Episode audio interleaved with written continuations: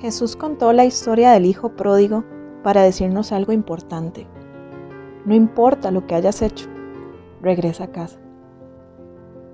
Hola, mi nombre es Jennifer Cervantes, tengo 31 años y esta es la historia de cómo Jesús me dio un motivo para vivir. ¿Has llegado a pensar que no te puedes acercar a Dios porque Él jamás te va a perdonar? Bueno, pues en mi caso yo pensaba exactamente eso. Había hecho todo lo malo posible y creía que Dios solo amaba a los que eran buenos y perfectos. En mi caso, yo llegué a los pies de Cristo hace unos años con este historial. Madre soltera, quedé embarazada de mi hija a los 17 años, múltiples relaciones que terminaron en fracaso, eso incluye dos divorcios, deudas, pésimas relaciones familiares, entre otras cosas más. Pero lo peor de todo fue que tenía un corazón completamente destrozado, sin esperanza. Caí en depresión y mi plan era acabar con mi vida.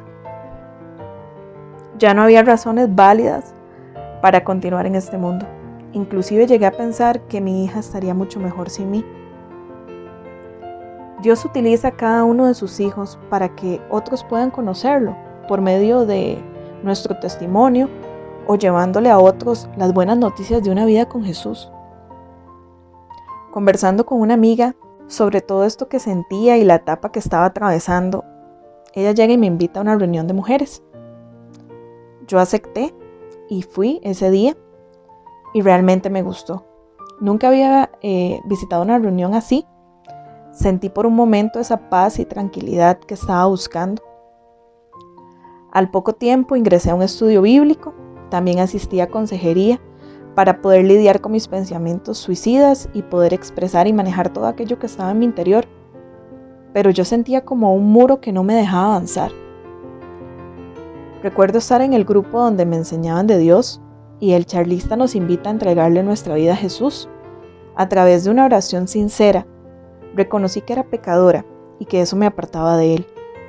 Decidí creer en el sacrificio que hizo Jesús por mí en la cruz y dejarlo entrar en mi vida. Desde ahí inició un caminar con Jesús. Me dio una razón para vivir. Él prometió estar conmigo y así ha sido. Él fue poco a poco derribando ese muro que no me dejaba ser una persona nueva. Y es que como dice su palabra, por lo tanto, si alguno está en Cristo, es una nueva creación. Lo viejo ha pasado, ha llegado ya lo nuevo. Segunda de Corintios 5:17. No les puedo decir que todo aquello que hice no tiene consecuencias en este presente, o que Dios borrará mis dos divorcios del Tribunal Supremo de Elecciones. Pero lo que te puedo asegurar es que Él me acompaña, me da fuerzas y me guía para asumir las responsabilidades de mis actos en el pasado, pero también para dejar de cometer tantas equivocaciones. Por medio de su palabra me enseña todos los días cómo ser como Cristo y dejar que Él construya una nueva vida para mí y para mi hija, que también aceptó a Cristo. Si años atrás cualquier persona me hubiera dicho la vida que tendría hoy, le diría que está muy equivocado y que eso sería imposible. Sé que suena trillado, pero para Dios no hay nada imposible. Y hoy doy testimonio de ello. Ya no soy esa persona. Ya nada de mi pasado me condena y entiendo que aunque todo aquello que hice mal no estuvo bien, Dios lo utiliza para dar muestra de su gran poder y de todo lo que Él puede hacer en nuestras vidas. También te digo que a pesar de todo eso que viví, Jesús sanó mi corazón y en mi corazón hay anhelos que he puesto en sus manos, en las manos de Dios, y que si es su voluntad se cumplirán. Te digo esto porque siempre anhelé casarme, tener más hijos, una familia, Tal vez tú pienses que ya no tienes, que ya tu tiempo pasó, o que eso no se dará, o que eso ya no aplica para ti, pero Él quiere darte un nuevo comienzo y restaurarte. Y si no es su voluntad, eso tampoco me quita a mí la paz. Conforme más tiempo paso con Él, más plena me siento, porque Jesucristo es suficiente. Él llena mi vida y todos esos espacios donde antes solo existía soledad. Mi mayor recompensa ha sido compartir de su presencia.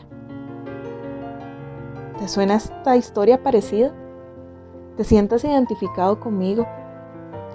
Yo te invito a que inicies una relación profunda y cercana con Jesús. Él te está esperando con los brazos abiertos. Y si ya llevas tiempo de caminar con Él, yo te pido que recuerdes de dónde te sacó Dios y que compartas tu testimonio con otras personas, de cómo Él cambió tu vida.